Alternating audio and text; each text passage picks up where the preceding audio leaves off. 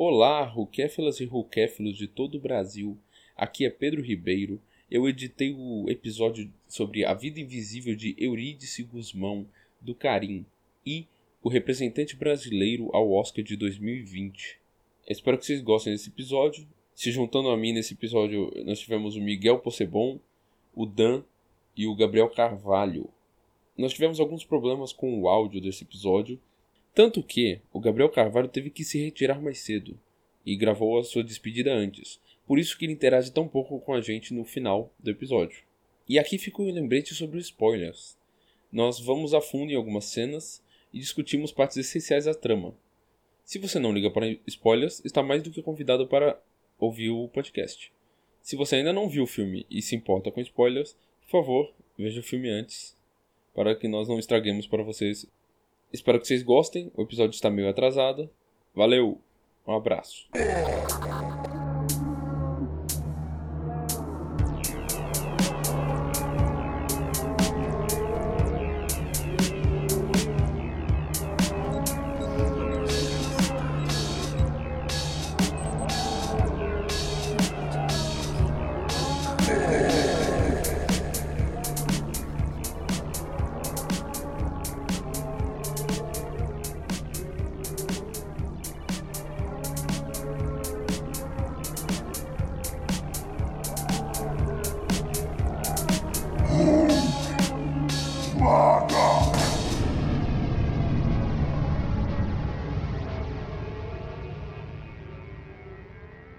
Galera, beleza? Tudo bom? Sou Gabriel Carvalho, do Plano Crítico. No Hookcast sobre a vida invisível. Ele é o Pedro, Oi. de lugar nenhum. Porra, obrigado. Ele é do meu coração. Aí sim. E tem o Miguel Possebon. Eu sou o Miguel Possebon. E tem o, o Dan, Eu sou o Dan. que é machista. E agora a gente continua falando sobre esse filme. E o que, que a gente achou do filme? O que, que a gente achou? Foda. Melhor filme do ano e melhor que Bacurau. Melhor que Bacurau? Olha, polêmica. Muito, muito, mas polêmica. melhor que Bacurau. Mas só que Dan vai contrariar tudo isso. Por quê? Por que, Dan, você vai contrariar as pessoas? Por quê? Sente feliz assim contrariando as pessoas? Você gosta disso? Eu achei chato. Você achou chato? Não, não é Porque você é chato. mulher, né? Eu, não achei chato. Mas eu acho que. Eu não sei. Faltou eu. Assim. não Eu tava meio estranho no dia. A Fernanda Montenegro tava lá, então eu estava muito nervoso. Enfim, eu não, eu não consegui. Cara, eu vou, eu vou discordar do, do Possebon. Pra mim, é, Bacurau é o melhor filme do Brasil do ano. Parasita é o melhor filme do ano. Mas é, A Vida Invisível fica ali, ali perto. E você, Gabriel Carvalho?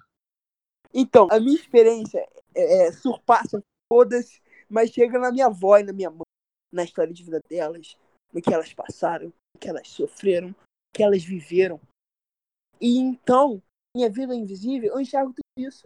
Por quê? Pra mim, as pessoas estão falando muito de A Vida Invisível, um filme sobre sexismo, de uma época e de que, que atravessa gerações, né? Mas pra mim, o grande mérito de A Vida Invisível não é esse. O grande mérito do filme é ser puta história de amor. No sentido, no sentido de gênero mesmo, do melodrama. E de como ele aplica em um- uma história que, de certa forma, é universal. É, co é como, por exemplo, a gente pegar, sei lá, o Titanic. O Titanic tem lá ah, o conflito de classes e tem duas pessoas que se amam e tem a tragédia. E no final tem a pessoa velha lá, tá lá e tá na catarse dela. Então, isso é o que eu enxergo no A Vida Invisível, mesmo não sendo uma história nesse sentido de amor, mas também é uma história de uma história de, de desencontro, da perda. Então, pô, é um negócio que, que vai para muitos lugares diferentes e acerta nesses lugares e contar numa conversa intertextual com minha própria vida. Olha, é isso, minha vida. Sua vida. Nossa vida. Não, eu concordo com essas coisas.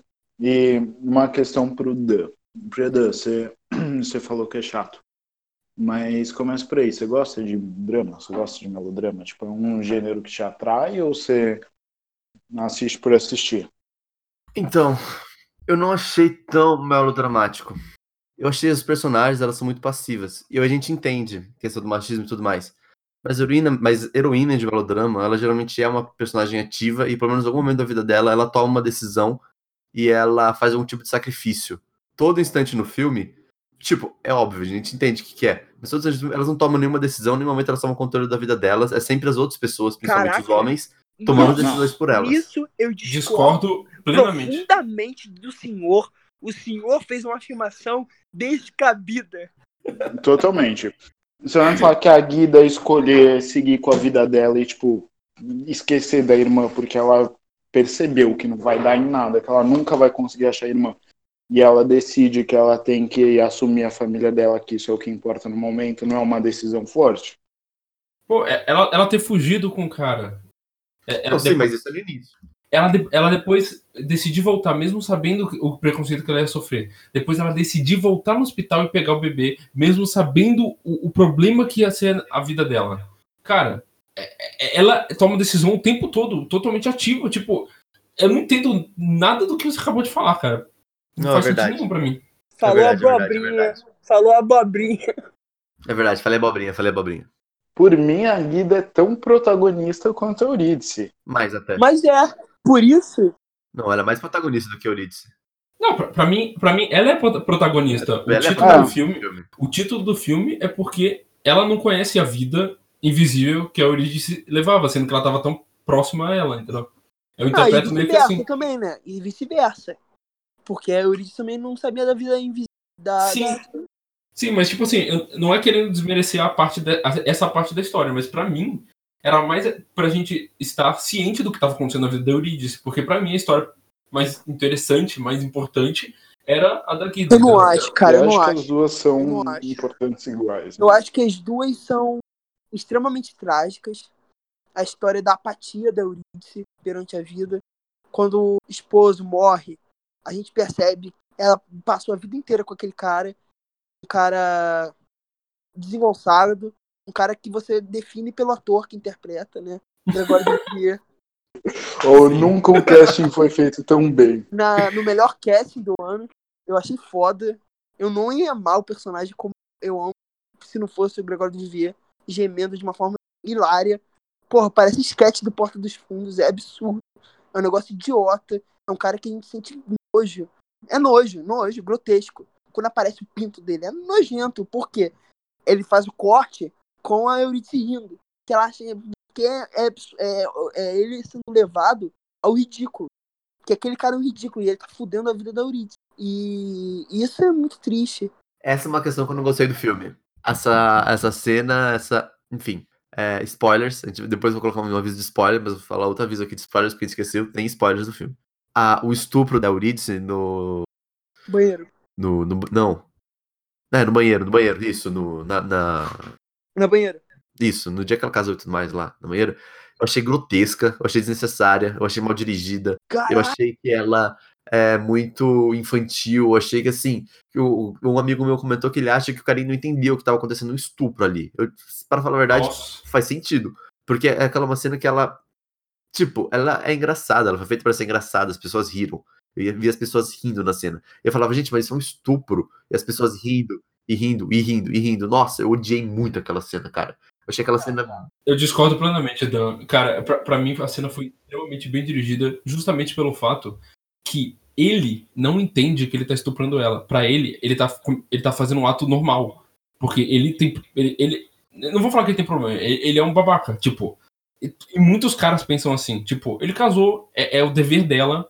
Ó, gente, eu tô falando isso, eu, eu sou contrário a isso, tá? Mas Não, é lógico, lógico. na mas- lógica dele, é o, é, o, é, o, é o dever dela prover um filho pra ele, é o dever dela transar com ele quando ele quer. Então, ele, ele não acha que ele tá estuprando ela. Então, ela rindo não sei o que, ele tá tipo, ah, você tá bêbado, ah, você tá drogado de loló. Sendo que começou daí já o, o, o problema, né? Ele colocar loló sem avisar ela, mas enfim. É, é, ah, você tá louca, não sei o que, ele tá rindo disso, ela tá rindo. E ele vai lá e continua, sendo que ela não quer. Tipo, o carinha entende muito bem, só que é esse o negócio. Tipo, se ele, Então. se ele filmasse de um jeito, eu acho que o, o você falando do casting corria um risco enorme de ficar ridículo. Corria um risco enorme de de é, todo personagem ser tipo um vilão da Disney. E eu acho que eles fogem disso de uma maneira muito bem. Tipo, eles, eles fogem disso muito bem porque a maneira que é filmado, a maneira que o diálogo tá escrito, sabe? Então, mas a questão é. Eu vou fazer um comparativo com aquele filme do, da, da Margot Robbie lá, da, da patinadora, a Itônia, se não me engano, alguma coisa assim o nome do filme. É, Eutônio. Então, isso. Que, a, que existem as cenas que, que ela sofre violência, né? Que ela sofre violência doméstica, ela apanha, e essas cenas são engraçadas. Isso faz sentido narrativamente, porque você tá contando a história dela, tipo, sob o ponto de vista dela, e, né, e ela via aquilo como uma coisa normal, ela via aquilo como uma coisa besta, e não sei, ela achava meio engraçado. Eu vi muita gente falando isso. Porque ela cresceu em outro tempo tudo mais, era outra cabeça, e ela foi internalizando aquilo e normalizando daquela forma de ser uma coisa normal. Ok, beleza. O filme, ele é sobre a, a Eurídice, pelo menos naquele momento é a Eurídice. A gente não quer, a gente não precisa saber como o, o, o outro acha que é. A gente não precisa, tipo, não, não sabe, não é o ponto de vista dele. Aquilo não, não é importante para ele como ele acha. O que é importante é o que o, a, a Eurídice e o que tá acontecendo com ela naquele momento. O que tá acontecendo com ela naquele momento é que ela tá sendo estuprada. Não, mas Sabe? você não entendeu o que eu falei. Eu- Você não entendeu o que eu falei. Não, não, sim, entendi. Você falou, porque, tá, porque ele, ele achava que aquilo era uma coisa normal. E o filme tenta fazer isso e tenta não retratar o estupro como ele era, porque ele não, tem, não enxerga como, Não, como não, estupro. não. Não é é isso pareceu que você falou. O que acontece? Ele filma daquela maneira porque tantas pessoas na audiência e o próprio é, personagem do Gregório, que eu esqueci o nome agora, é, e- eles acham que aquilo é normal. Então o que, que ele faz? Ele mostra a coisa como acontece e mostra, pra mim pelo menos, ele mostra exatamente como a Eurídice está se sentindo.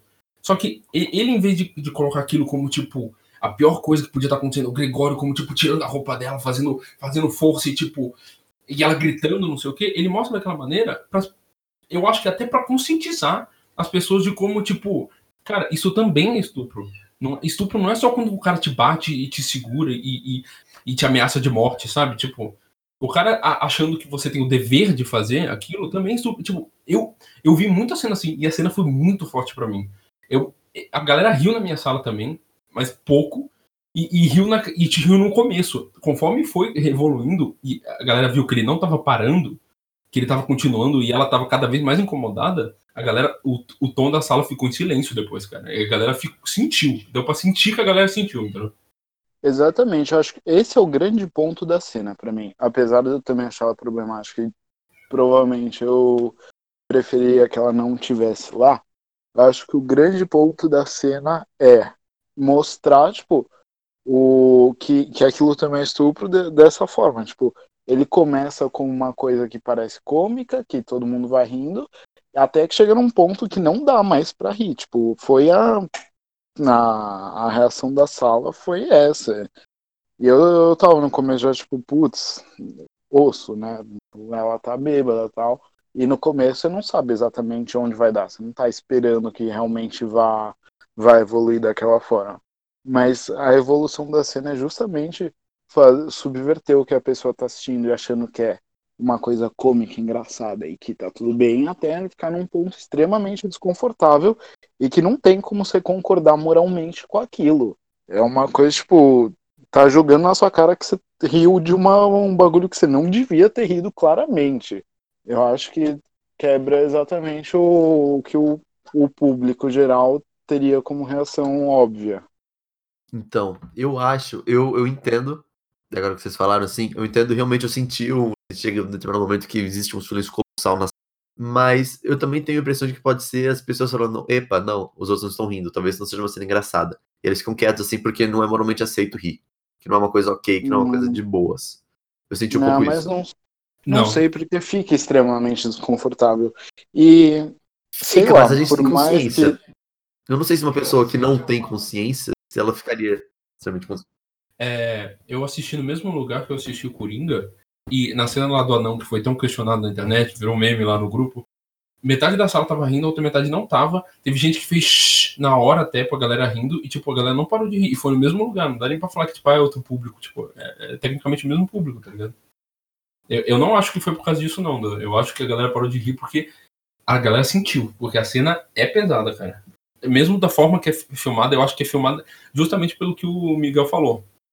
Pra te colocar lá, ah, o que, que vai acontecer? Ah, é cômica, não é? Depois você vai, tipo, puta que pariu, eu tô rindo disso.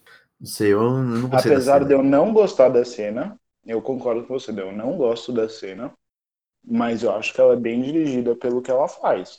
Mas não gosta eu por quê? acho que ela cumpre seu efeito. Ah, não gosto porque eu acho que não. Porque é uma cena pesada. Porque ela- é o osso aquela cena, tá lá.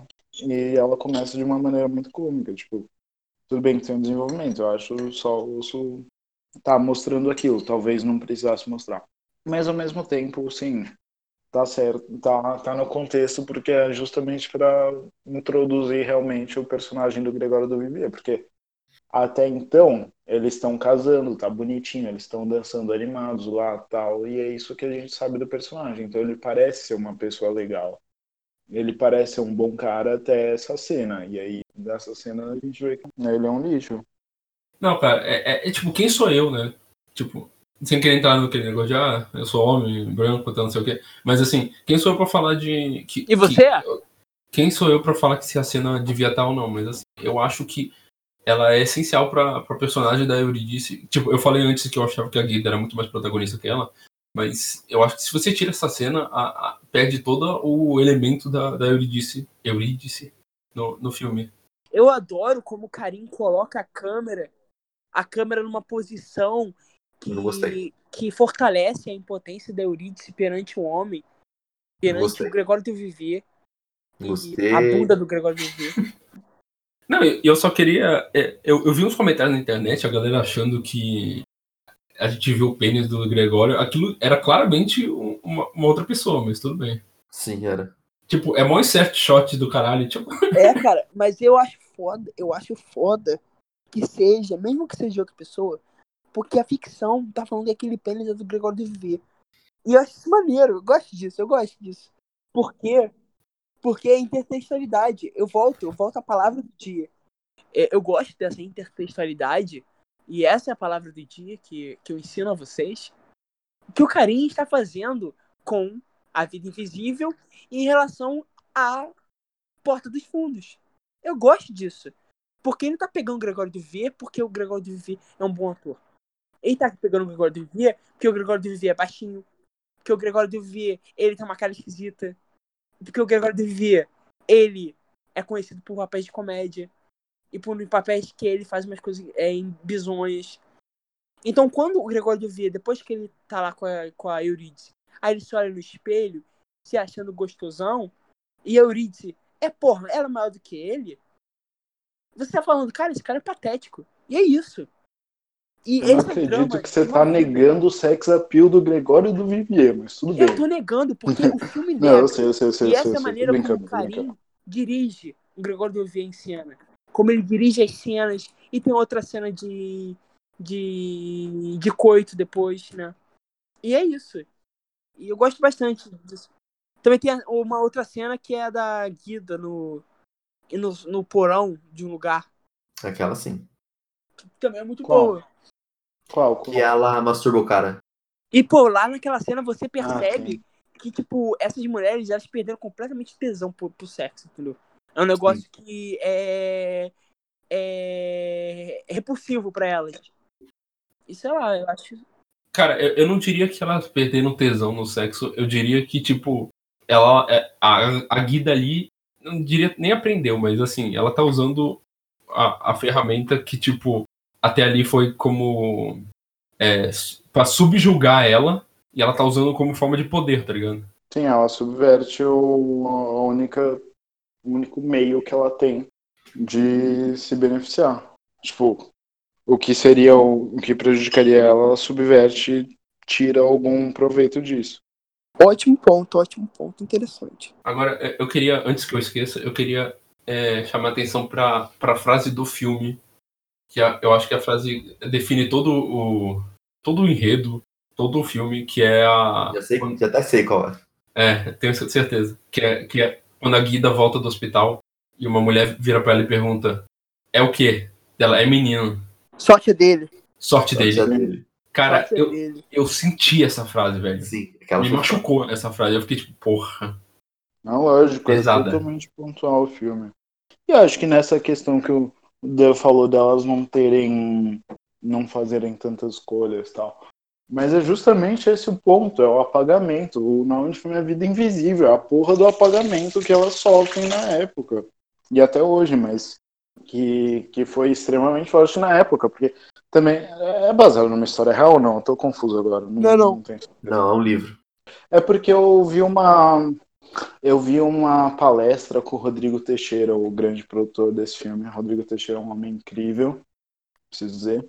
E ele falou que alguém que o Karim pegou esse esse roteiro, ele leu tal, o roteiro não, o, o, o conto. E eu tenho a impressão de que tinha falado que era baseado na avó da, da alguma coisa Batalha, qual é o nome dela? Laura Maria Batalha. Maria Batalha. Márcia. Márcia. Batalha, mas eu não tenho certeza se é mesmo. É alguma coisa assim, alguma coisa Batalha. É batalha, é batalha. Mas olha só, o que você fala é muito interessante e eu vou acrescentar um pouco mais. Talvez seja isso mesmo, talvez seja baseado, mas não seja completamente tipo uma biografia da avó da, da batalha. Mas de qualquer forma, essa história ela é, é inspirada nas lutas de milhões de mulheres. Inclusive eles falaram. Inclusive eles falaram com mulheres, entrevistaram porrada de mulheres. Eu lembro que o, no, o Rodrigo Teixeira, segundo ele, tinha comentado isso. É. Eu falei antes do de como eles corriam o risco do, do Gregório cair num, num vilão da Disney, num vilão animado, assim, cartunístico, cartunístico. Porque, é, mas eu, eu lembrei agora, não só ele, tipo, eu saí da sessão e comentei com a minha namorada, que a gente assistiu junto, eu comentei com ela, cara, nenhum homem desse filme presta, tipo, não faz nada que, que você possa, tipo, falar, ah, não, mas tadinho dele, sabe, tipo, A criança. Calma lá, é exatamente, nem todo homem, porque tem o filho dela. Ah, moleque. a criança não é homem ainda, ela, ela Então, não... tem até uma cena que eu acho muito marcante nesse sentido, que você pontuou, cara. Que é a Que cena ele ela entra tá no banheiro, né? com a, com a filha lá da, da Eurídice. E ele pergunta, ah, eu vou nesse banheiro aqui, mas esse banheiro é pra mulher. Ele fala, mas eu sou criança. É, Então tem, sei lá. é- É, então, ele não chegou, a- a- digamos, a sociedade não chegou no quesito Sim. do, do machismo e tal, porque ele tá sendo criado por uma mãe, tá ligado? Ele não tá sendo criado pela, pela, por um pai babaca, que nem o filho da Eurídice. Eurídice, cara, toda vez que fala Eurídice, é o filho da Eurídice. Porque o filho da Eurídice, ele basicamente virou o pai, tipo, a gente não tem muito, muito negócio do que ele fez na vida dele, mas assim, ele, ele- quando eles estão achando as cartas lá, ele, ele fala umas, eu não vou lembrar agora o que ele falou, mas ele fala umas frases tipo, ah, eu sei a senha do cofre, tá ligado? Tipo, ele sabia a senha do cofre, a- nem a filha, nem a, a mulher sabia, sabe? é. Essa, essa perpetuação do machismo. E, tipo, o filho da. Foda, foda, eu não Guida- percebi isso. O filho da Guida, obviamente, não teve isso. Mas assim, a gente não sabe como ele foi. Como ele- depois que ele virou homem de fato e de direito, digamos assim. Eu acho o epílogo muito bom, cara. Mas o que, o que eu tava comentando sobre a. Melhor coisa do filme. O que eu tava comentando sobre a, a falta de. A, a falta não. A, co- como os homens são todos babacas no filme, tipo. Em nenhum momento, apesar de todos os homens serem babacas no filme, em nenhum momento isso soa cartunístico ou, ou fica parecendo que estão forçando, sabe? São situações todas comuns, que, que, que a gente tava falando da cena do banheiro lá. São si- situações comuns que, tipo, várias pessoas acham que são normais. E, e quando você é colocado num filme que você é obrigado a, a encarar a, a, o quão ridículo isso é, muitas pessoas finalmente param e pensam, ô porra, isso não é normal. Isso não devia ser normal, sabe? Sim. Até porque, apesar de tudo, o Gregório não é pintado como vilão. É, exatamente. Não, ele não é. Se ele fosse pintado como vilão, ela terminaria com ele em algum ponto. Não, e no final ela, ela fala com uma certa Um certo saudosismo. um certo sim, carinho dele. Sim. Ah, Ele não fala acho, com, do- do- da parte dos livros, ela fala, ela, ela fala, não, não mexe nos livros, aí só vai gostar deles, uma coisa assim, sabe? Sim, sim, agora sim. Mas por que, cara? É quando a gente olha, por exemplo, para os nossos avós, sabe? E a gente olha pra eles e a gente pensa, olha que fofinhos eles dois juntos, hoje com 80 anos e estão juntos há tipo 60 anos e olha como eles se amam. Entendeu? E talvez eles se amam, mas é um amor que não tem essa pureza de que o que, que a história de amor, por sua vez, da Guida com a é uma história de irmãs. E por isso que eu acho, pô, esse filme aqui é muito, muito Frozen. Eu gosto disso. é, é bonito. Aí você percebe que Frozen não construiu essa irmandade que esse filme construiu em tão pouco tempo. Porque Ritz e a Guida, elas têm muito pouco tempo de, de tela juntas, sabe? E mesmo assim, é, um- é um poder na, na- nesse relacionamento que o filme intensifica, mesmo quando elas estão separadas. Naquela cena lá do aquário. Puta que pariu. A cena do aquário é foda. Inclusive, eu- tive a impressão de que intensifica. Eu tive a impressão que intensifica justamente porque elas estão separadas. Ela não, não, não seria tão forte a relação delas se elas estivessem juntas. E a primeira cena do filme é, já estabelece a premissa de uma vez, né? Elas se separam e a irmã fica gritando o nome da outra porque elas estão perdidas naquilo. E você já percebe o quão elas precisam uma das outras, mesmo nesse âmbito menor. E é lindo. Então é isso, a vida invisível é linda. Uma pergunta. Vamos para um outro tema mais aleatório agora. O que, que vocês acham da fonte? Que Da fonte? fonte, Que fonte? Fonte do título? a fonte do A título. fonte dos títulos, dos créditos. Então, olha só. O que eu percebi naquela fonte é que você tem algumas palavras que, que são muito separadas. As letras são separadas.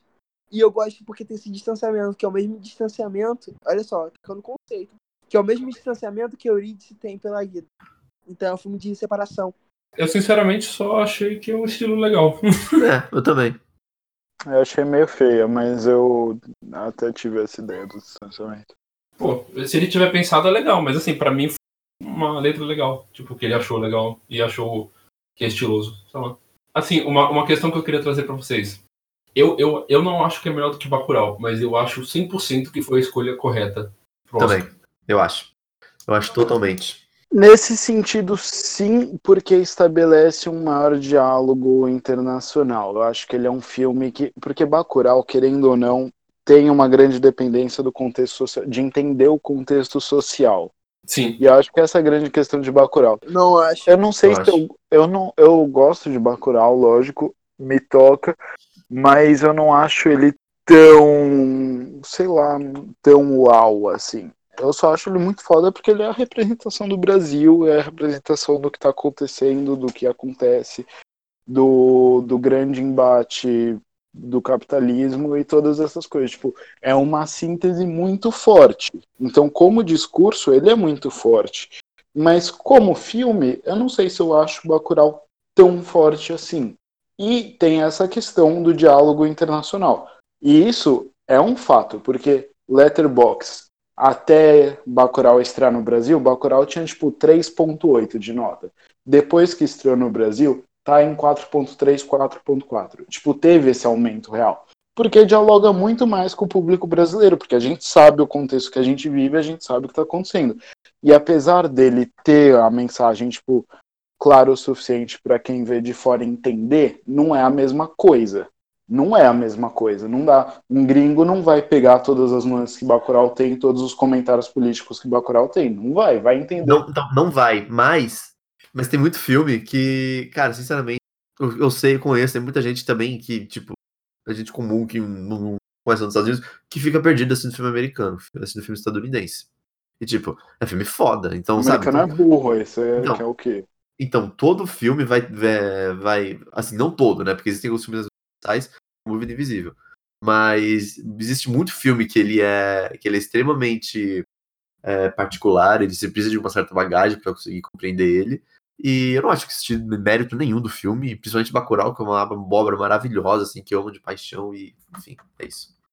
Eu não acho que é só a nuance que, que gringo perde. Tipo, eu acho assim, se- se- qualquer brasileiro, obviamente, sabe o que o Brasil tá passando. Nem, nem que a pessoa não seja, tipo, de ler notícia, não sei o quê. Existe um sentimento no Brasil agora, sabe? É, não tô falando de Exatamente. não tô falando de nada. Mas enfim, se você pega, tipo, um dos meus filmes favoritos, Salô, ou 120, ou 120 Dias de Sodoma, e você apresenta pra alguém que não faz ideia do que a Itália tava passando naquela época, do que a Itália tinha acabado de passar, a pessoa vai achar uma bosta de filme. Olha, eu não acho, porque pra mim os valores do filme, ele, ele tem, tem que ultrapassar essa camada política. Pra mim, o, o- Mas eu não tô falando de política, eu não tô falando Bacurau? de política. essa camada essa camada mais específica. Pra mim, Bacurau, ele tem seu poder pelo filme em si, entendeu? E eu acho que os seus filmes favoritos, eles também devem ter esse poder pelo filme em si.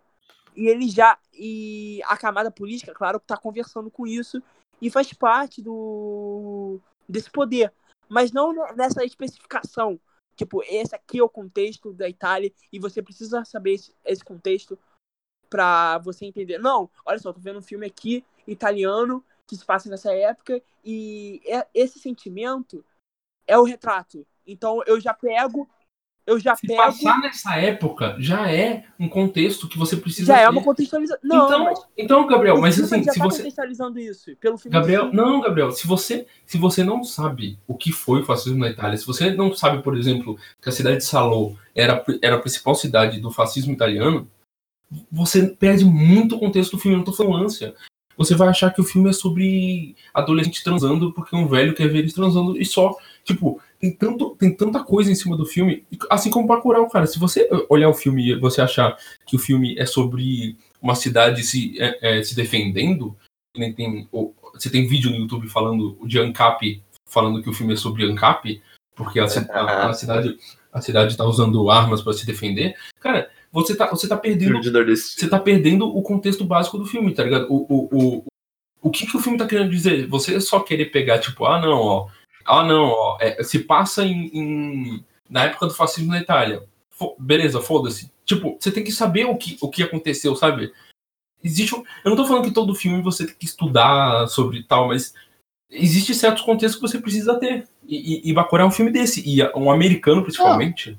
O, o, o europeu talvez, mas o americano, ele não vai procurar contexto, é, procurar é, nuances, procurar é, subtextos num filme vindo da América do Sul. Ele vai falar assim, ah, tá, um bando de macaco no cipó, foda-se. Tá Então, olha, agora eu vou falar. Agora eu vou falar e você me escuta, homem. Você me escuta. Por exemplo, a gente pega os filmes do John Carpenter. É, olha, eu vou falar, eu vou falar, você me escuta. Cala tua boca, cala tua boca, cala tua boca. eu tô quieto. Então, você pega os filmes de John Carpenter, você tem o Halloween, você tem o assalto ao é, 13 terceiro distrito.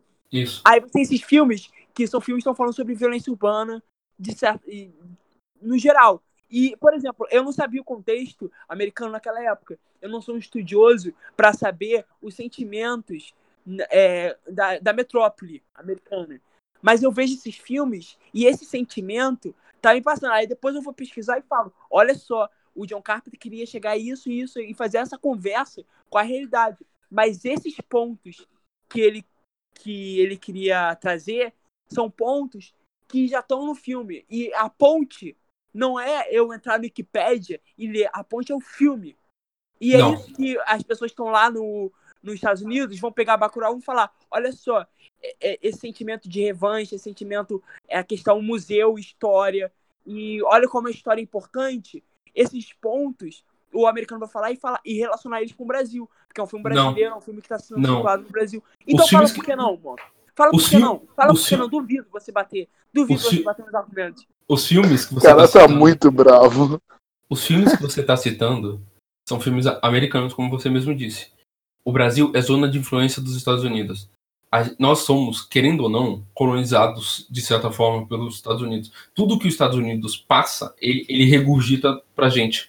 Então, você não saber o contexto, você não saber o contexto dos Estados Unidos não existe se você vive no Brasil, porque a, a gente consome, a gente consome é, é, tanta propaganda americana sem querer que não tem como. Tipo, eu, eu está dentro da minha consciência a guerra do Vietnã desde que eu sou uma criança, tá ligado? E tipo, eu nunca fui atrás dessa informação, só que toda a mídia que eu consumia é, é, vinha de filme de ação dos anos 80 e eu sabia que os Estados Unidos tinham ganho a guerra. Até eu descobri quando eu tava estudando que não.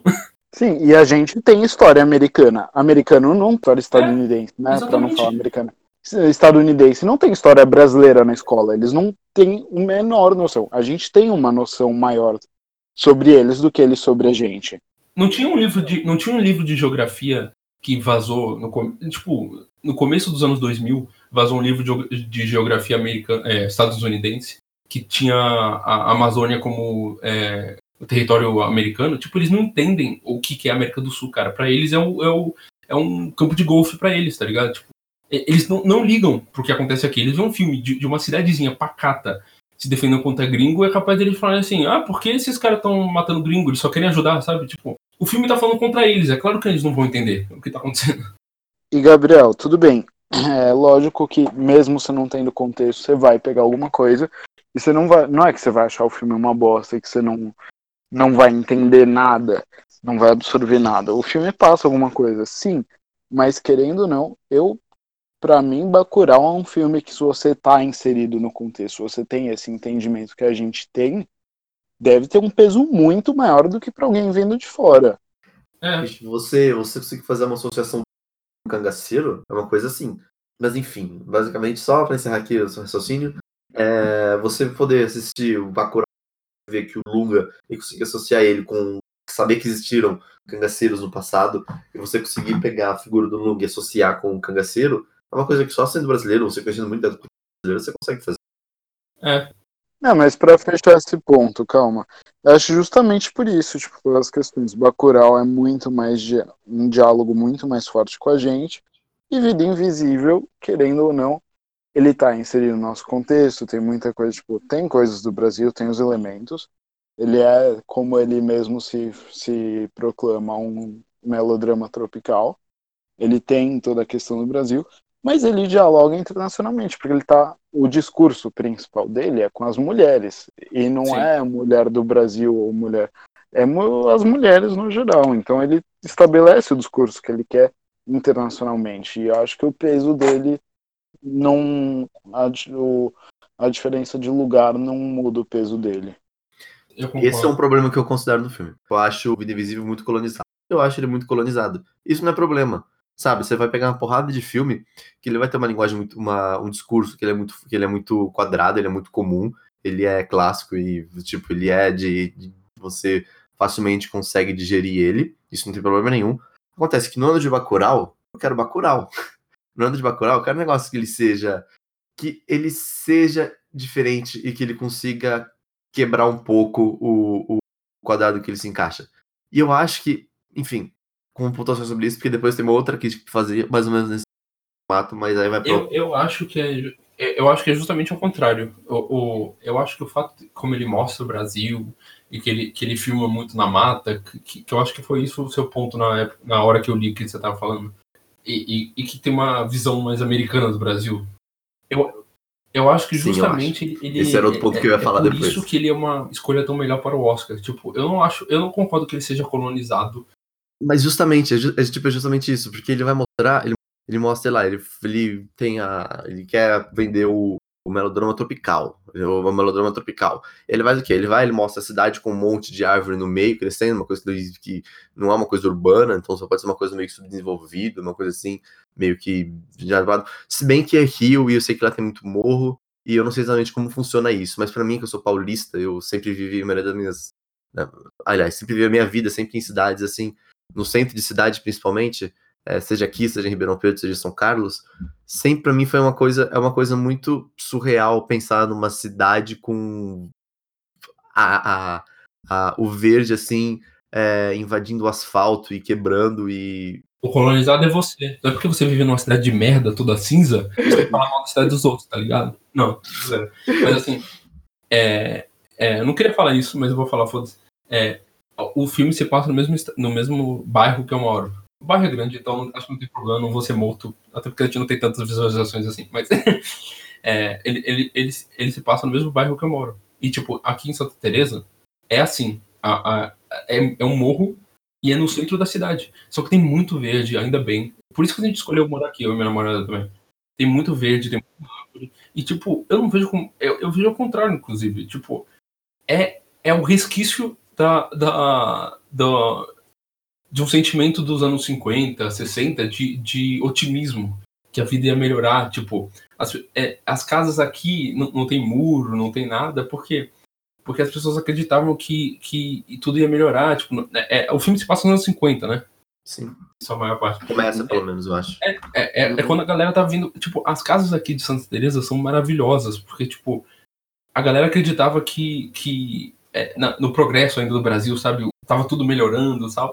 E, e- então, é, é, o planejamento urbano daqui é cheio de árvore, não sei o quê, não é pensando no, no capitalismo, no, no, no prédio alto cheio de, cheio de gente trabalhando, tá ligado? É pensando numa melhor qualidade de vida. Assim como foi a Barra nos anos 70, 80. Então, mas o que eu acho é porque assim, eu penso muito como o filme ele vai se pôr em relação ao pensamento que o que é uma coisa inclusive que o, enfim, acabei pegando com o Bacurau, que é a forma como o filme ele vai se pôr em relação ao que é esperado pelo espectador. Então, o Bacurau, ele vai colocar lá um, o drone formato de voador pra gente pensar, nossa, aquilo é um disco. Aí chega o cara e fala, um drone, sabe? Ele tá colocando um passo à frente de você. Ele tá falando, não, a gente não é bárbaro, a gente não é incivilizado, a gente não é, é isso que você espera da gente. E aí vai o filme, e aí ele coloca um. Vai o Vida Invisível, ele coloca um exemplo de, de, de, de locação que seja o. que tenha, tenha a, o verde invadindo. Então, que uma coisa que, não sei, a galera que acha que. A galera do país desenvolvido que acha que o Brasil é, é selva, é, é mata para todo lado e macaco andando e tem leão para todo lado, não sei. Essa galera vai falar, não, mas é isso que eu esperava do Brasil. Então, existe uma coisa, galera, que se chama identidade. O cinema é a maneira como a gente vai mostrar o Brasil pro mundo, entendeu? As pessoas vão olhar os nossos filmes e vão identificar e vão identificar não, e vão interpretar como é o nosso país. E eu acho, então, por isso que o filme tem esse aspecto que eu apontei. O que a gente tem é, é um público internacional vendo filmes como A Vida Invisível, filme que vai mostrar para as pessoas, olha só, década de 50, Rio de Janeiro. Olha como era. Olha. Olha como era. Olha o sexismo, que é algo que vai além das barreiras que provavelmente outro país sofre. Também tem sexismo no mundo inteiro. Então as pessoas vão, vão identificar e vão compartilhar das suas experiências, vendo as nossas experiências vendo as nossas histórias. Então eu acho também que existe valor num sentido de exportar a cultura brasileira por meio da vida invisível, por meio de uma história que é tão clássica quanto particular de uma nação. É uma história nossa, é uma história que outras pessoas também vão olhar e vão falar: olha, olha, me identifico. Olha, é isso. E eu acho também que Bacurau também tem esse valor de você pegar comunidades menores e comunidades oprimidas em outros lugares do mundo, comunidades que somem do mapa, porque não é só no Brasil que tem cidades sumindo do mapa, que nem o presidente, o filho da puta do presidente Bolsonaro e lá a galerinha lá que quer acabar com as cidades pequenas. E filhos da puta, isso é Bacurau. Mas isso também é África. Isso também é lá na Ásia. Isso também é no mundo inteiro. A Palestina essa semana sumiu do mapa. O Google, o Google Maps parou de, de reconhecer a Palestina como um. de aí, identificar a Palestina ali. Isso aí, isso aí é, hoje. E é isso que eu acredito que as pessoas vão conseguir pegar de Bacurau sem necessariamente saber da, da, da, da narrativa brasileira por outros meios, sabe? Do que está acontecendo no nosso país.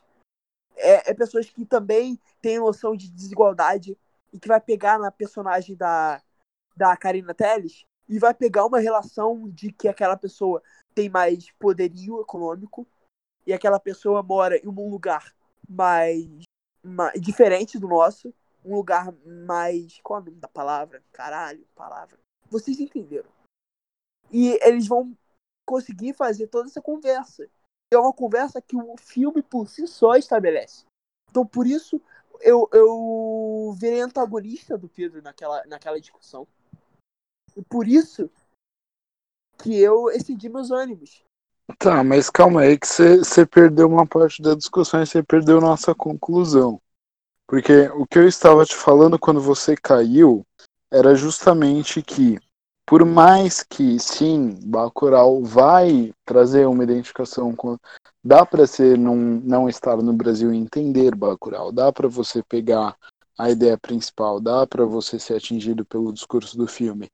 Mas, querendo ou não, estando inserido no nosso contexto político, social, econômico, vai fazer mais diferença, vai ser mais relevante e vai ser muito mais forte a mensagem. Talvez, como você disse, em lugares específicos é, lugares menores, menos colonizados, menos colonizados pelo capitalismo, menos que, colonialistas, menos colonialistas e que estão que sofrem com isso, talvez sim tenham uma maior conexão, mas mas eu, ainda assim, querendo ou não, quem está no Brasil vai ter vai ser muito mais atingido pelo discurso do filme. E essa é a diferença de Bacurau e Vida Invisível, que o Bacurau estabelece um diálogo muito mais forte com nós que somos brasileiros, porque ele é um filme para nós que somos brasileiros. Enquanto Vida Invisível, o maior diálogo estabelecido é para as mulheres. Então, não é uma coisa de região, não é uma coisa de país, é uma uma mulher que vê vai sentir o peso do filme por ser uma mulher. Então, no final das contas, o que nós então temos, é um filme mais internacional. meu amigo, E é, meu é amigo, o nosso debate que era, Miguel. era o que nós temos é o que temos em todos os casos, que é empatia. Que é empatia. sim. Acho Claro, que é o sim. essencial do cinema. Cinema, pra mim, é empatia. Se o Scorsese acha que o cinema é aquilo pra ele, pra mim é empatia. Então eu falo aqui, futuro cineasta Gabriel Carvalho, atual crítico de cinema pelo portal Plano Crítico. Estarei Caralho. na Comic Con Experience se vocês quiserem tirar foto comigo. Você o vai ter que começar a pagar pelo merchan. Calma, ô, ô, Gabriel, mas enfim, o ponto é, por isso Vida Invisível é uma escolha melhor pro Oscar, porque ele dialoga mais internacionalmente do que Bacurau. E era o que a gente tava concluindo quando você caiu. Mas enfim, fala aí, Da. O que, que você tava falando? Eu tava falando do. Ah, lembrei, eu tava falando que eu tava, que o, que eu tava contando que o. Coisa que o, que o Bacurau me deixou mal acostumado, que era o filme é, antecipar o, o espectador e quebrar a expectativa dele em relação a alguma, alguma ideia que ele tivesse fosse meio retrógrada. E o Vida Invisível acaba só reforçando a identidade, a, a, o imaginário popular que o mundo tem, o mundo, mas enfim, os Estados Unidos, os países imperialistas têm em relação ao Brasil, e não vai impor uma, uma, é, um- uma reflexão mais forte por parte dos, do, deles em relação a nós. Basicamente isso. Mas não é o objetivo. Sim, Não é isso que Sim. o filme tá tentando tratar. porém não. Por quê? Porque eu acho que você tá perdendo. é, Eu entendo o que você falou e concordo, mas não tanto porque eu acho que existe um papel muito importante em, nessas histórias mais é, pessoais e que humaniza o brasileiro. Então as pessoas estão lá olhando e se associando com. Entendeu? Entendeu o que eu quis dizer? Sim, mas a questão é que as pessoas elas não vão, elas vão ver o filme e falar, nossa, aquilo é, aquilo é o Brasil, tem mato pra todo lado, é o que eu tava esperando. Cara, é- eu não vejo assim, não. Eu, eu acho que o, o, o- abre aspas, mato, fecha aspas, do filme, eu acho que é uma forma de mostrar a beleza do Brasil. Sem descer o joelho, como você tá falando. Tipo, eu não acho que eles fazem isso pra, pra se adequar à visão dos estadunidenses da gente. Eu acho que eles fazem isso porque é bonito pra caralho ver, ver mato, ver planta. E, e a- apesar, apesar do tema do filme, ele tá tentando ainda contar a vida da- dessas, dessas mulheres. Tipo, por mais que seja escuro e, e, e pesado, é, ele tá tentando contar a vida dessas mulheres e, tipo, a vida tem pequenos momentos de beleza que a gente acaba deixando pra trás e não repara até que a gente percebe que é tarde demais. Eu acho que é muito mais por essa riqueza do ambiente, por essa. pe- pe- pela inserção tropical. E, querendo ou não, sim, o Brasil era muito menos avançado em termos de, de urbanização na década de 50. Então, não, não tá errado a demonstração que ele faz. E tudo Não, bem, e mesmo assim, a gente tá no Rio de Janeiro, que a gente tá então numa grande cidade brasileira naquela época, que era a capital. Era a capital?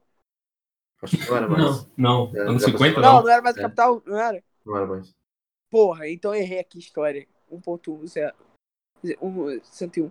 Mas, porra, gente, de qualquer forma, o que a gente tem é. Não, eu não acho, não acho que é isso.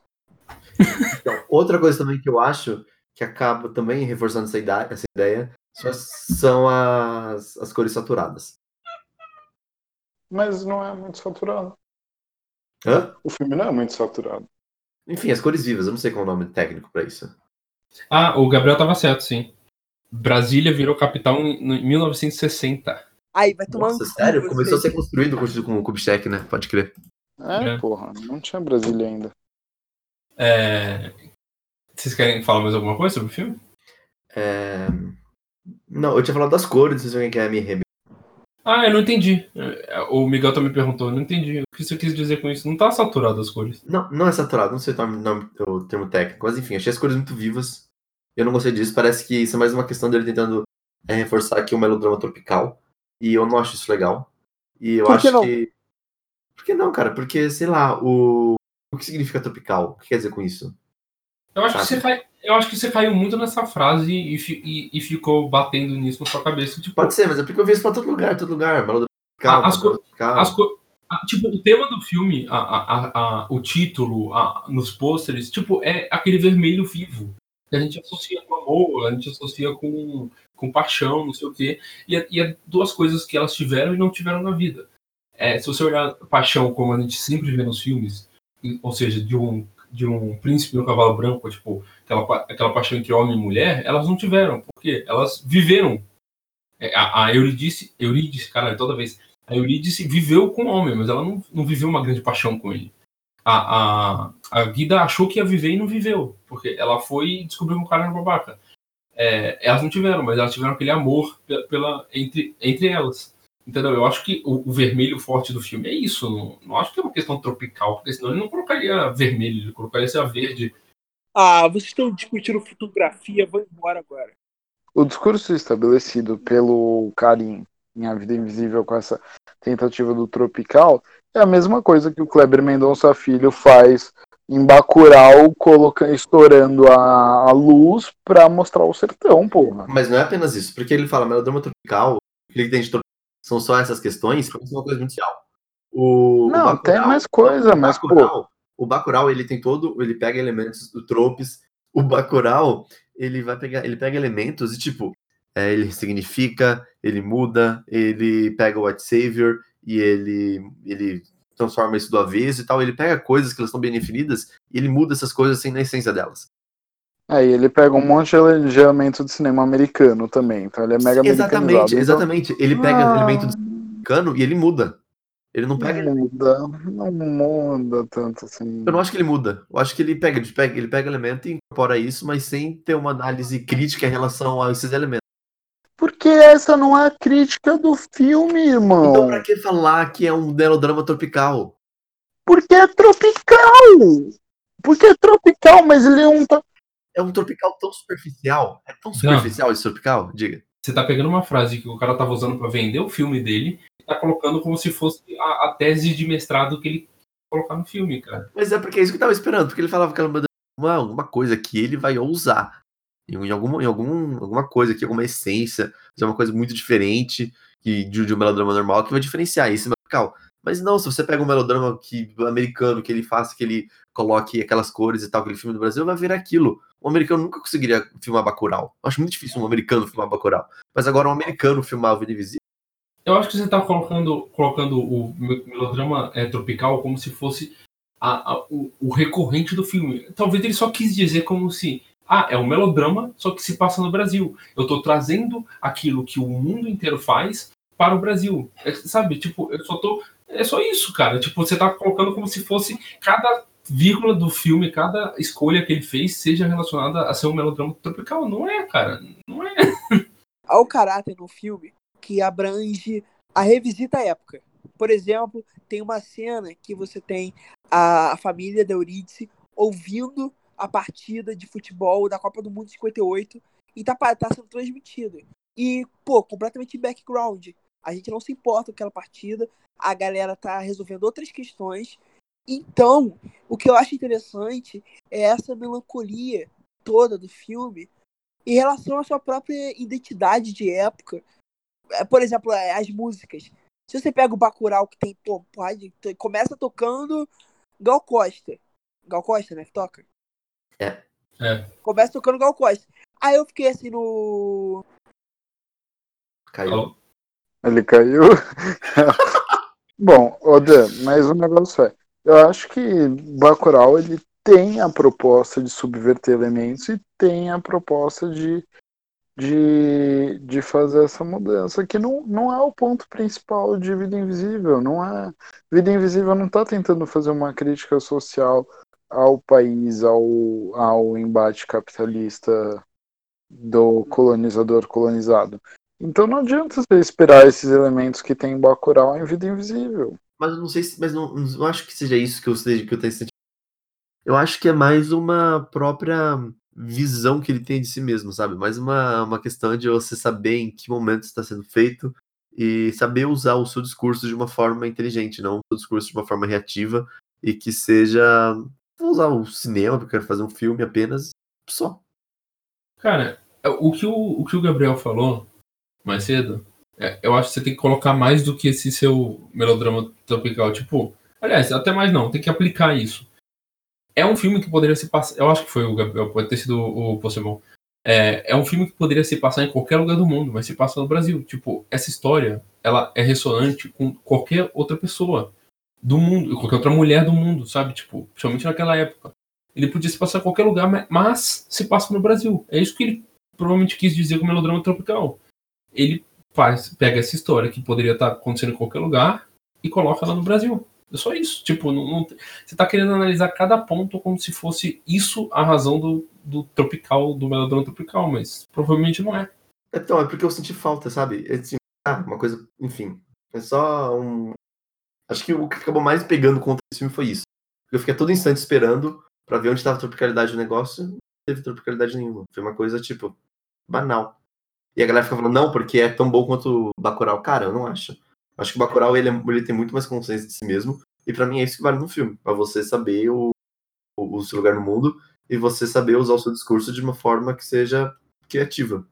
Eu queria falar um pouquinho do final, que vocês chegaram a comentar que é, que é a parte melhor do filme. Vocês acharam aí do final do filme, a parte da Fernanda Montenegro? Pô, achei que Fernanda Montenegro entrou em cena, tipo, literalmente.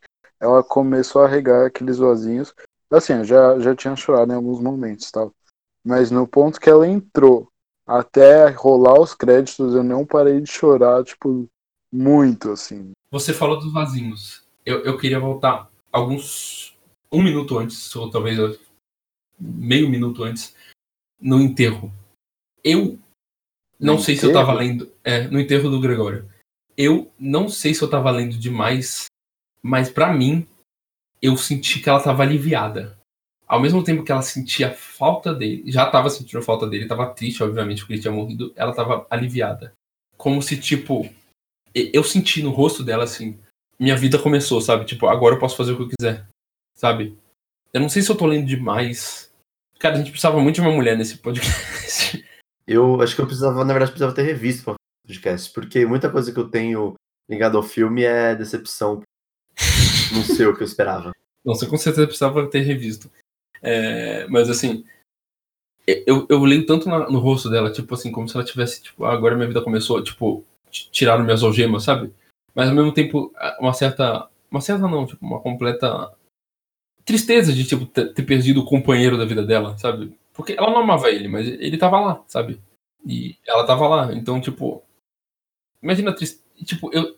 Isso que me deixou quase chorando. É que minha namorada tava passando mal nessa hora, então. É, acabou que eu saí um pouquinho do filme. Mas, cara, eu, eu fiquei muito. Me pesou o coração, tipo, olhar pra cara dela e, e perceber o quanto, tipo. Ele fez mal para ela ao mesmo tempo que, tipo, que a gente falou, ele não é um vilão. Mas assim, ela deixou de ela deixou de viver a vida dela, sabe? Porque ele engravidou ela. Então, mas eu, eu acabei sentindo um alívio nessa cena, assim. Foi uma coisa assim que agora, para não pensar, eu senti que tinha uma coisa. Se bem que também tava em São Paulo e, tipo, ali foi um, local que eu quero, esperava ver. Sabe? Porque era cinza e era isso que eu tava contando desde o início, então foi uma sucessão de coisas que eu achei legal. Ali não é São Paulo. Não, mas depois ela mora em São Paulo, não é? Não. Não é Copan? Acho que ela não. tá na casa dela? Eu acho que não é, não. Eu acho que é um. Nossa, cara, podia já que era o Copan. Que... Eu acho que é um prédio aqui tá. no Rio que. que fica ali né, entre a Zona Sul e. Não, ainda é Zona Sul, mas. É indo pra, pra Rocinha.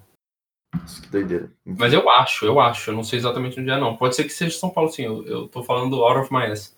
É, não, mas faz sentido ser o Copan, porque depois ela consegue encontrar a, a sobrinha lá e tudo mais sobrinha ou enfim, não sei. É, ela tava no Rio ainda, pelo que eu entendi. É, não, pode escrever, nossa, cara, que brisa que eu tô, porra.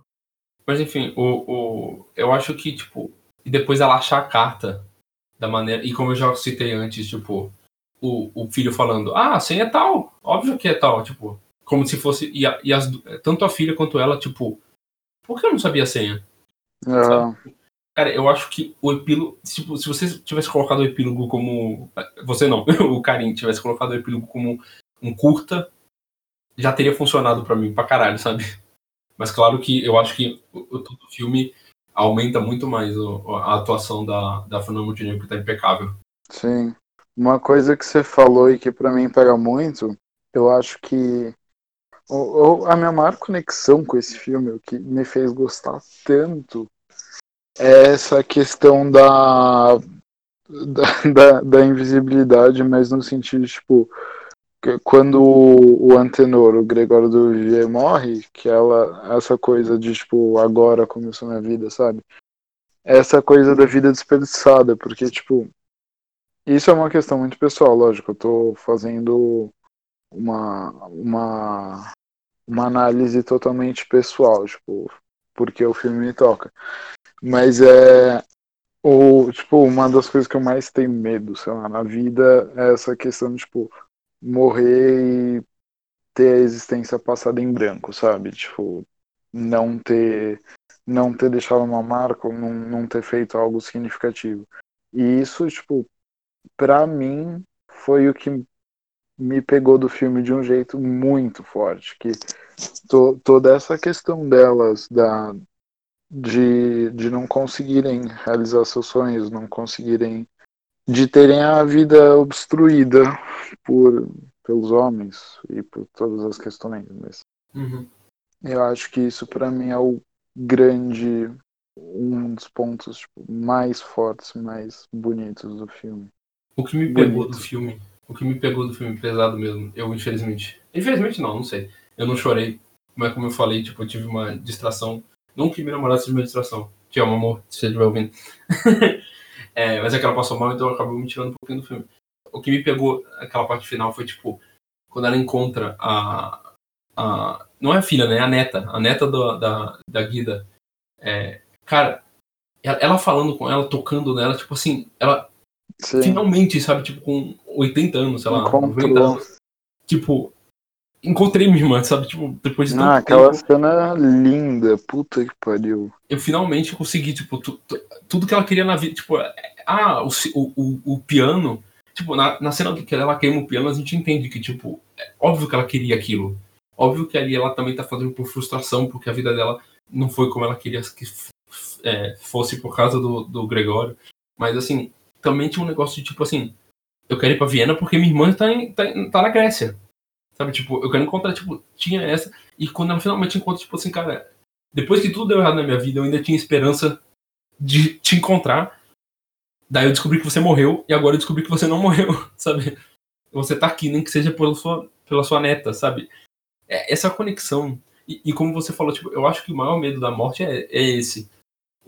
Essa, nesse, tipo, passar a vida em branco. E, tipo, a e, e eu acho que tem um medo que todo mundo tem, mesmo que a pessoa não seja talentosa, que é ter o talento desperdiçado. Sim, Porque isso toca muito, quando se fala disso, toca muito nas pessoas. Tipo, imagina você ter o potencial. O professor dela de piano fala pra ela: você tinha tanto potencial, sabe? Você era próxima. Grande coisa. sim. E, tipo, jogado fora por quê? Porque um babaca engravidou ela sem ela querer. Sabe? É, Ah, e tudo aquilo culmina em ela abraçando a, a, a irmã dela. Pra todos os efeitos. exatamente. Cara, é muito lindo o final desse filme. É muito lindo. E outra coisa, minha namorada falou isso quando a gente saiu, e essa é especialmente pra você, Dan. Que é comparando Bacurau com Vida Invisível. É muito fácil, quer dizer, não é muito fácil, mas é bem mais fácil você fazer um filme ser bom quando ele acaba tudo bem, tudo dá certo, o bem vence e tal, do que você fazer um filme que tem um final triste, mesmo que no fim seja tenha tem esse reencontro e tal.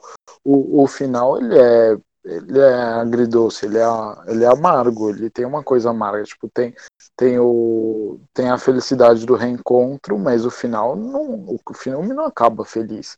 É muito mais Aham. fácil você acabar tudo bem do que você acho. conseguir fazer um desenvolver um filme bom que acabe triste, que acabe Não, Não, acho, com que tenha certeza. uma resolução. eu não acho, eu discordo muito. a, a alegria do reencontro ali que, eu- que eu tava falando antes, você comentou agora, é completamente agridoce. Não, não tem nada de tipo, Não, é, sim. Mas então, é- acho que é muito mais fácil Bacurau ser bom porque ele acaba, tipo, bem com eles vencendo do que um filme acabar com um final triste mesmo assim ser bom. Acho que isso é um mérito de Vida Invisível. Então, eu acho assim, uma das coisas que eu tenho ao Vida Invisível é justa. Não é acabar. Eu não sei se diria que é ele acabar. O Bacurau acaba bem. Eu acho que é mais uma questão de que o, o Vida Invisível ele faz. Ele é um filme reflexivo que investiga um problema. Enquanto o Bacurau ele dá uma coisa que a gente precisa, que é aquela catarse de a gente se libertar de certas amarras, sabe? E eu tenho a impressão, assim, eu concordo, Vida Invisível não tem um final feliz. Ele- eu acho que ele tem um final triste. Eu não, eu não acho que seja um, um final nem agridoce, eu acho que ele é triste. Acho que ele é um final bad. Eu me senti mal com, com o final dele, com o final. Mas. Ai, cara, eu não sei. Assim, eu acho que. Eu acho que é mais fácil você botar um. Você fazer um final triste do que você fazer um final feliz, ainda mais com um clímax. Porque, cara, Bacurau não tem clímax. Assim, Bacurau tem um clímax, mas é um clímax anticlimático. É os acho que por isso- né? É muito mais difícil você conseguir fazer do que fazer um final com um final como o do, do Vida Invisível. Você não acha anticlimático também? Ela, vo- você mal acha que, tipo, ela, ela, ela descobre que a, que a. que a. que a irmã morreu, mas ela sabe que não. Então, então ela descobre é tudo aquilo. Peraí, peraí. Ela descobre tudo aquilo. Você acha que isso vai culminar em ela procurar irmão, irmã, daí corta pra, sei lá, 50 anos depois. Não, não, sim. Mas eu acho que é o. Porque tem Isso é questão... anticlimático. Não, não, mas é porque tem o anticlimático que. Eu me perdi. Perdão. Imagina. É, mas enfim, são, são anticlimáticos. São anticlimáticos diferentes. Você... Não, né, não, está certo, faz sentido. Não, é. Não, mas é uma questão da construção que Bacurau, ele ele ele sugere um clímax.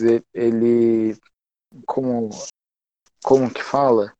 Ele ele faz toda uma pré um, um preparo para o clímax, esperando um grande embate, uma luta uau, e no fim o que você tem é um massacre unilateral, que é os, o- a galera vencendo os brancos, tipo, metendo pau neles e é super rápido. E a vida invisível Então ele é também. anticlimático.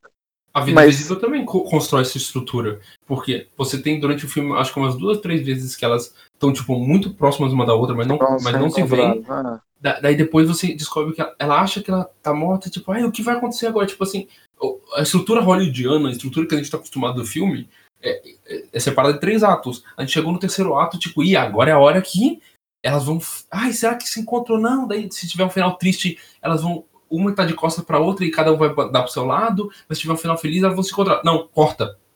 50 anos Ah. depois, enterro do Gregório. Sabe, tipo, é totalmente. é- eu senti. Na, eu não sabia que era baseado no livro. Eu tento ler o menos possível sobre os filmes antes de vê-los. É, tento não ver. Eu não sabia. Na hora que isso, isso aconteceu, eu sabia que tinha sido baseado no livro. Porque parecia muito Uhum. um negócio de um livro, sabe? Tipo, Foi muito anticlimático, mas de um jeito bom pra mim, pelo menos. Não, acho que os dois têm essa questão do anticlimático muito bem construídas, mas é, eu acho que é diferente. Não, é diferente, é claro. Mas eu, eu queria, eu queria que o Dan respondesse uma pergunta. Dan, por que você odeia filmes de mulheres fortes? Eu não odeio filme de mulheres fortes. Lógico que eu odeio, você gostou de Irishman? The Irishman é um filme bom. Pedro, fala pra ele que The Irishman é um filme bom. Não, The Irishman é um filme bom, mas eu queria É saber. lógico, você acha Irishman é uma obra-prima porque não tem mulher falando. É, Não, por é- exemplo, é isso que eu Abby. ia falar. Eu gostei de Abby. Eu adorei Abby. Eu adorei Thelma. É... Deixa eu ver, aqui os outros os filmes que eu é assisti. Você sabe, você sabe o que você tá fazendo é o equivalente de é- Eu não posso ser racista porque eu tenho amigo negro. Não, pô, você falou, falou, que filme que eu, que eu gosto, que, que tem... Não, tá tudo bem, Dan. eu adoro Thelma, adoro Abby, achei Abby muito bom. Dan, tá Não, tudo bem, a gente aceita como você é. Ah, Pedro, que faz sua crítica aí no final. Porque eu sei que você tem uma crítica que você não gostou do filme que. da passagem de tempo. Ah, não, é, é que, é que. Olá, Otávio, se você estiver ouvindo. Apesar de você falar que não ia ouvir se eu tivesse em outro podcast. Ele vai, ele, vai, ele vai falar que é nitpick meu, que eu sou chata, não sei o quê. Assim como eu não gostei do Midsummer, o, o, o fato da pessoa puxar um, a porra de um silver tape que faz barulho pra caralho e o filme fingir que não faz barulho nenhum. Nesse filme tem uma hora que. Logo, não sei se é no começo ou no meio, mas que a Guida, a Guida fala assim, ah, faz um ano que eu não passo em casa. Falando do dia que ela pa- apareceu grávida lá. Daí ela tá narrando aquilo e ela chega e fala, oi filho. Daí pula um moleque de tipo sete anos no colo dela. E eu fiquei tipo, é, um ano, a, a pessoa tá andando, tá andando, tá ligado? Ela não tá correndo com, com barba, tá ligado? o moleque tava muito grande. E, tipo, teve várias coisas assim, tipo, pelo menos, eu não sei se eu que não entendi, ou o filme que tava fora de ordem, mas assim, eu entendi pelo menos que a, a, a Eurí- Eurídice teve a filha muito depois da, da Guida. Tipo, ela engravida muito depois. Hum, E, em pelo menos um ano de diferença. Não tô falando, tipo, 10, mas pelo menos um ano. E, tipo, os, os dois têm a mesma idade na hora que eles se encontram, tá ligado? Tipo, teve essas coisas que. que e, e- e agora eu não lembro mais porque faz um tempo que eu vi, mas te- teve certas coisas que o tempo não batia. Tipo, passava. passava ah, é o do filho mesmo. Passou um ano, um ano desde que ela deu a luz, o moleque tinha 7 anos. Daí passou mais 5 anos e o moleque tinha 7 anos ainda, sabe? Tipo. pa- pareceu pra mim, eu não vou dizer que falta de atenção, mas pareceu pra mim que ele pegou uma cena que tava depois no filme e achou que funcionava melhor antes e colocou a narração que era pra estar naquela parte. Daí falou de um ano, só que o moleque já tá, era pra estar velho, sabe? hum. Não sei se faz sentido. Porque, tipo, É, não, eu sei o que você tá falando, mas eu tenho minhas dúvidas dessas, dessas questões da temporalidade. Tipo, quando fala quantos anos tem e tal. Então eu precisaria rever pra eu. E, e teve outras, outras questões, eu não vou lembrar agora mesmo. Teve outras questões também, sabe? É, eu acho que tem. é, Eu acho da questão do, da questão do recital, tem uma hora que ela fala, tipo, ah, falta, falta três meses pro recital. Ela nem sabe que tá grávida. Depois ela fica grávida, ensaia grávida, tem o bebê, depois, ah, o recital é daqui a dois meses, sabe? Tipo, ué, caralho. Eu não lembro exatamente, porque eu só assisti uma vez e faz tempo, mas na hora eu fiquei muito incomodado com essas coisas. Mas não foi só isso, não. Eu fiquei incomodado com outras coisas do filme. Eu dei oito pro filme. Eu, eu não achei que. é, eu não achei que era melhor que Bacurau. Eu achei que é um dos melhores filmes do. é, Teve muita coisa que me incomodou. No... Não muita coisa, mas teve. Teve um número até grande de coisas pequenas que me incomodou no filme. Tipo, não estraga o filme em si. Mas assim, é um. É, aca- acabou acumulando no final pra mim, entende? Aquelas coisas que você te tira do filme. É, tipo, é, é, várias vezes. eu- Porque eu não acho que o filme, o, o, o ritmo do filme, eu não acho que ele é. que ele te deixa cansar. Porque o filme é longo, né? Mas eu não acho que ele te deixa cansar. O, pelo ritmo. Só que essas coisas que me tiraram me cansavam. Porque toda vez, até eu voltar, eu tava percebendo o quanto tava, tava demorando, sabe? É, mas te- teve essas coisas que me, que me incomodaram e tal. Mas nada, nada demais também. Não vou falar que o, o filme é ruim por causa disso. Ó, uma estrela, pior filme do mundo, o moleque tem sete anos. Não é? é, não. É, é só porque, tipo, eu gosto de apontar essas coisas porque explica um pouquinho também. Ah, você tá sendo crítico demais com o filme. Não, pô, eu, eu, tava, eu fui tirado do filme porque eu observei isso. É porque eu tenho esse, eu tenho esse terrível hábito de, de raciocinar, então. é, é, é esse o coach do, do Vilaça? é uma coisa assim. Acho que é.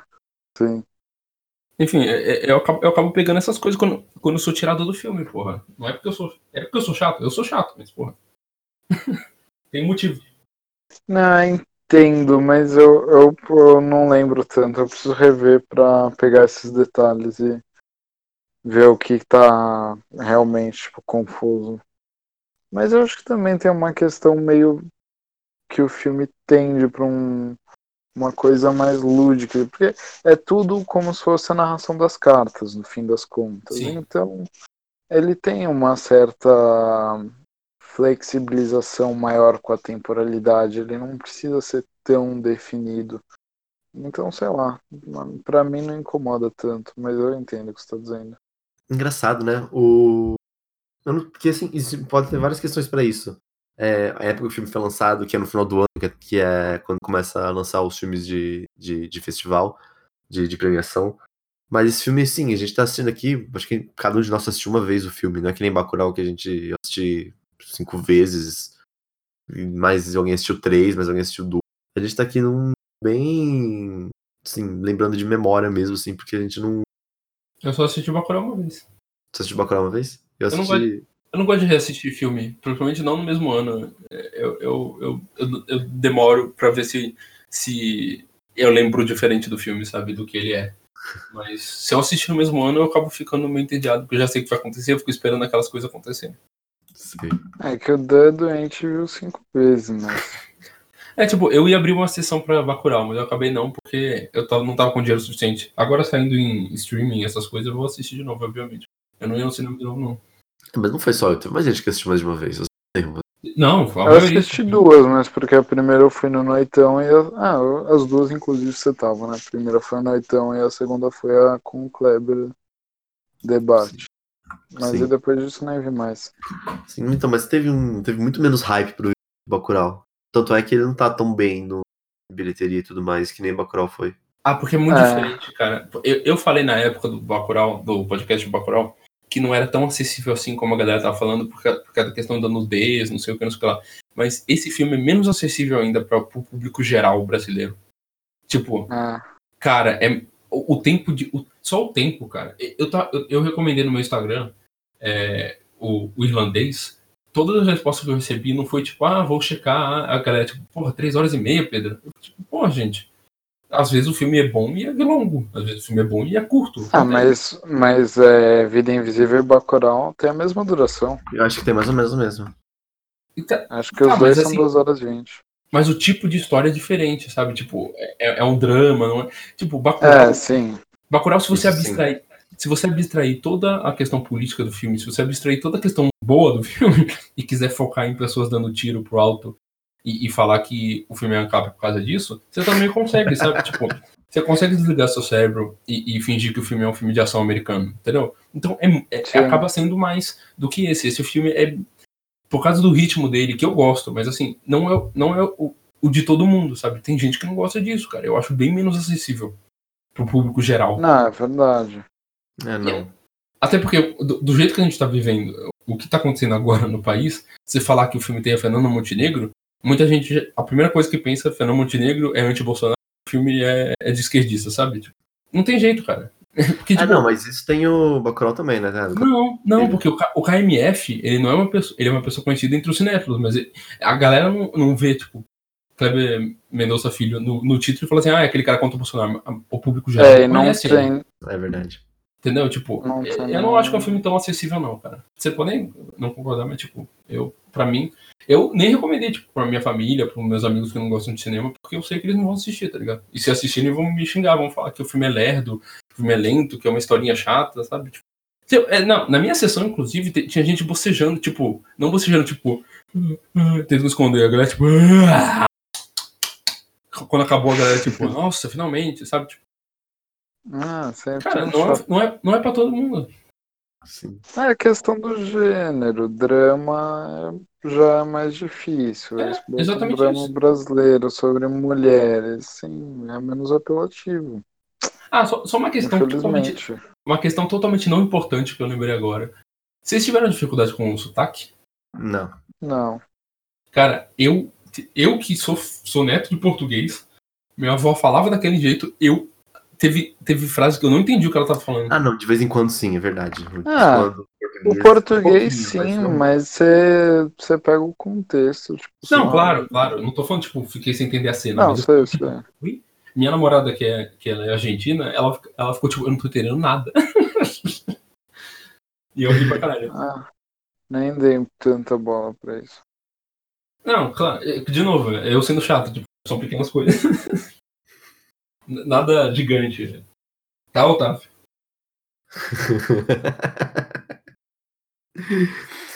É, acho que é isso, né, gente? É, não tem muito mais o que falar. Lindo filme, muito bem atuado, muito bem dirigido, ótimas escolhas de casting, ótima, ótima, ótimas atrizes, ótima história, ótima adaptação, muito tocante, Fernanda Montenegro maravilhosa, tudo pra mim, cena perfeita. Você leu o livro? Eu conto? Não, você vai falar que é uma ótima adaptação? ué, porque funciona. é um filme que funciona. E assim, não. Não, mas se você for pensar pelo, pelo formato do filme, dá pra ver o que sai do livro. Tipo, essa coisa das cartas é bem forte. Provavelmente o livro Sim. tem esse formato das cartas. E ele funciona muito bem, então. Funciona. É uma coisa assim, geralmente narração tem aquela coisa, né? Gosto muito disso aqui, mas ele funciona bem legal o filme. Uhum. É, não, eu já não gosto tanto de drama, mas é um bom filme. É um filme muito bom. E o casting realmente é muito bom também. Não vou discordar disso. Minha esperança real é que Parasite ganhe o melhor filme. Porque se Parasite ganhar o melhor Não filme, vai. aí Vida Invisível tem chance. Não vai ganhar, você sabe que não vai. Bicho, eu acho que você é difícil Parasite ser até indicado pra mim. Não, não, não. Se, se Roma foi indicado. Bom, é, não sei. Vai. Ai, Porque, não sei. porque, tipo, Roma é Netflix, sabe? Galera tem lobby lá. E tipo, É, por, mais que, por mais que eu não goste dessa, dessa crítica que eu acho ela que eu acho ela meio infundada, Roma tem esse negócio, a galera fica fazendo a crítica que apaziguante quanto à relação da, do patrão e da empregada. E tipo, Eu acho que sim. Parasite é basicamente tipo, ou seus Ao contrário, assim. seus liberalzinhos de Hollywood. Olha como vocês tratam seus, seus empregados e vocês acham que vocês são melhores que eles, seus bosta, tá ligado? Ou- Não, se bem que o. aqueles, ve aqueles velhos lá de 80 anos que votam. Esse filme é uma bosta. O É, bom que- John Woo cospe na cara de Hollywood faz É, então. tempo. Inclusive, Que que, que, que esses, que que esses caras fedidos estão falando, porra? o que eu acho a mais é que Just o Snowpiercer, Já. Ele fez a porra do filme americano. Não, chamaram ele pra fazer um filme nos Estados Unidos. Ele foi, pegou o Chris Evans, pegou uma galera, falou, vamos fazer um filme americano? E ele faz um filme em inglês cuspindo na cara dos americanos, tipo, ao máximo. Eu acho incrível. Snowpiercer é sensacional porque é um dos filmes americanos feitos nos Estados Unidos que mais cospe nos Estados Unidos que já fizeram. Então, O Dan não viu, mas né? isso é- Ainda não, preciso assistir. É, o, o Dan tava outro dia falando que o Chris Evans é um péssimo ator, não sei o que. Eu falei, pô, você já viu o Snowpiercer? Não. Ah, então pra tomar um cu. Tem o Chris Evans, cara. não, ótimo filme. Você você ia gostar de Snowpiercer porque é muito Sim, comunista. Snowpiercer é do caralho. Mas enfim, papo para outro podcast, né? Cadê o podcast Parasite? Cadê? Me fala. Cadê? Cadê? Então, é, só eu que não falei. O... É, eu gostei muito do filme, não acho que é melhor que é, Bacurau, mas eu acho que todo mundo devia assistir. Muita gente não vai gostar, porque, como eu falei, não é tão acessível. É, só que não adianta eu fazer uma recomendação aqui, porque se você assistiu o, o podcast todo, você tá cheio de mais do que É. spoilers. É, mas sei lá, se você por algum motivo gosta de ouvir spoilers, não viu ainda, tava pensando em ver, veja, cara, é muito bom. É, é- e, é, e é o Brasil no Oscar, cara. Eu, eu, não, eu não ligo pro Oscar, eu acho que o Oscar vale porra nenhuma, mas é, eu acho interessante, pro, principalmente no ano que a gente já tá de discussão de término de Ancine, a gente ter um filme sendo indicado e sendo aplaudido mundo afora. Como, se- como é há muitos anos, só que como o público em geral só liga pro Oscar, isso seria extremamente importante. E aliás, o filme vai ser indicado, né? Com certeza. Tipo, Eu não acho que é certeza não, mas seria lindo. Seria lindo. Seria lindo se ganhasse. Se Eu ganhasse, porque muito como. Seria lindo se ganhasse e o Karim fosse lá em cima, pegasse e falasse assim, fora Bolsonaro. Pior que eu não sei se ele falaria. Cara, eu acho que falaria. Por que ele não falaria? Não, Acho que fora Bolsonaro, não sei. É, não é muitas indiretas, discurso ele de. Cara, eu acho muito que, tipo, é o, é o patamar perfeito pra fazer isso, principalmente com o negócio da Ancine acontecendo. Então, Mas sim, enfim. é. Enfim, foda-se se ele fizer ou não, não vai mudar nada. Mas eu ach- achei ele engraçado. E questão final que ganhou o prêmio em Cannes da, da mostra Certo Olhar, né? Não podemos verdade. esquecer. Foi ganhador de um puta prêmio de Cannes. É, mas o público em geral não liga pra Cannes. Muito menos para um certo olhar. Porque o público em geral fala assim, Cannes, aquelas coisas de filme francês, é tudo filme preto e branco, com legenda. Sim. Filme- Aquelas coisas de filme francês. É, filme francês com legenda preto e branco. Tipo, Sim. é, é o preconceito que a galera tem, cara. Ninguém vai ligar. Se ganhar o Oscar, a galera fica tipo, quê? O Brasil fez um filme bom, finalmente, sabe? Tipo, a gente não tá falando de cinéfilo, a gente tá falando de pessoas de verdade. Não, é lógico. Sim. Triste, porque puta filme. Ainda não é o melhor filme brasileiro da década, porque Arábia, pra mim, é uma obra-prima. Ainda não consegui ver a Arábia. Nossa, cara, assiste Arábia, puta merda. Galera, foi um prazer enorme discutir esse filme que, pô, tá emocionando o brasileiro, emocionando galera em todo o Brasil. Tá emocionando o gringo também. O gringo tá adorando o filme. E é isso, Brasil no Oscar. Vamos lá conquistar nossa, nossa, nossa indicação, porque a estatueta não vai vir, galera. A gente tá com Parasita, Parasita já ganhou. Mas, olha só, pelo menos a gente vai competir, né? Que nem o Flamengo no Mundial, tô lá feliz. O Flamengo vai lá pro Mundial enfrentar Liverpool, mas ganhar, pô, não acredito não, mas vou lá torcer. Eu vou torcer, de qualquer forma eu vou torcer. E é isso, vida invisível no coração, carinho no coração, Brasil Irmão, no coração. no mundo né? justo, Parasite vai ganhar melhor filme. E se Parasite ganhar melhor filme, o Vida Invisível ganha estrangeiro e é isso. Pô, aí, ó, mandou, man- lançou a brava, filho da puta. No mundo justo, o flamenguista ia apanhar todo dia. Obrigado. Valeu, isso é fascismo, né? Porque Flamengo é, é o time lá do, do, do preto pobre, favelado. Você não gosta disso, né? Aí, ó, denúncia. Tchau. Flamengo é o time do Witzel e do Bolsonaro. Pô, não, você tá aí pegando, pegando ideia errada, cara. Tá pegando ideia errada porque, olha só, você tá pegando ideia errada. Porque o Witzel e o Bolsonaro, eles são apropriadores. Eles estão ah, usando de oportunismo pra pegar o Flamengo. A elite já pegou seu futebol, meu filho. Tá perdido já no, no mundo. Você vai lá na barra, você só vê camisa de, de Flamengo, mano. Vai falar de, de favelado. Pô, o ingresso tá 80 reais, mano. Quem vai, quem vai da favela vai com 80 reais Olha pro ingresso, só, mano. olha só, a minha. Fica quieto aí na sua, velho. Flamenguista de merda. Olha só, olha só, eu sou da Gema, meu. Eu sou da Gema, você me escuta. Você me escuta, tchau, eu vou galera, um falar, vou abraço. falar real. Posso, posso encerrar aqui? Posso encerrar?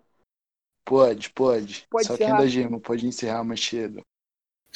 Tá bom. Galera, é isso. Flamengo no coração, Vida Invisível no coração, Brasil no coração, plano crítico no coração. Amém. Tchau, tchau. Seguidores do Hulk Cinéfilo, grandes amigos que escutaram nosso podcast, curtam a página. É, não curtam a plano crítico do Gabriel, porque ele é bobão. Não, mentira. curtam sim. Ótimo escritor. Ótimo texto. E é isso. Assistam Vida Invisível nos cinemas, porque é uma obra-prima. Recomendem para seus amigos, mesmo que eles não vão gostar, porque o filme merece ser visto. É isso. Valeu. Valeu, tchau, tchau. Me sigam no Letterboxd, Pedro RD. Tchau. Miguel NP. CMRDANSP. Tchau, gente. Beijo.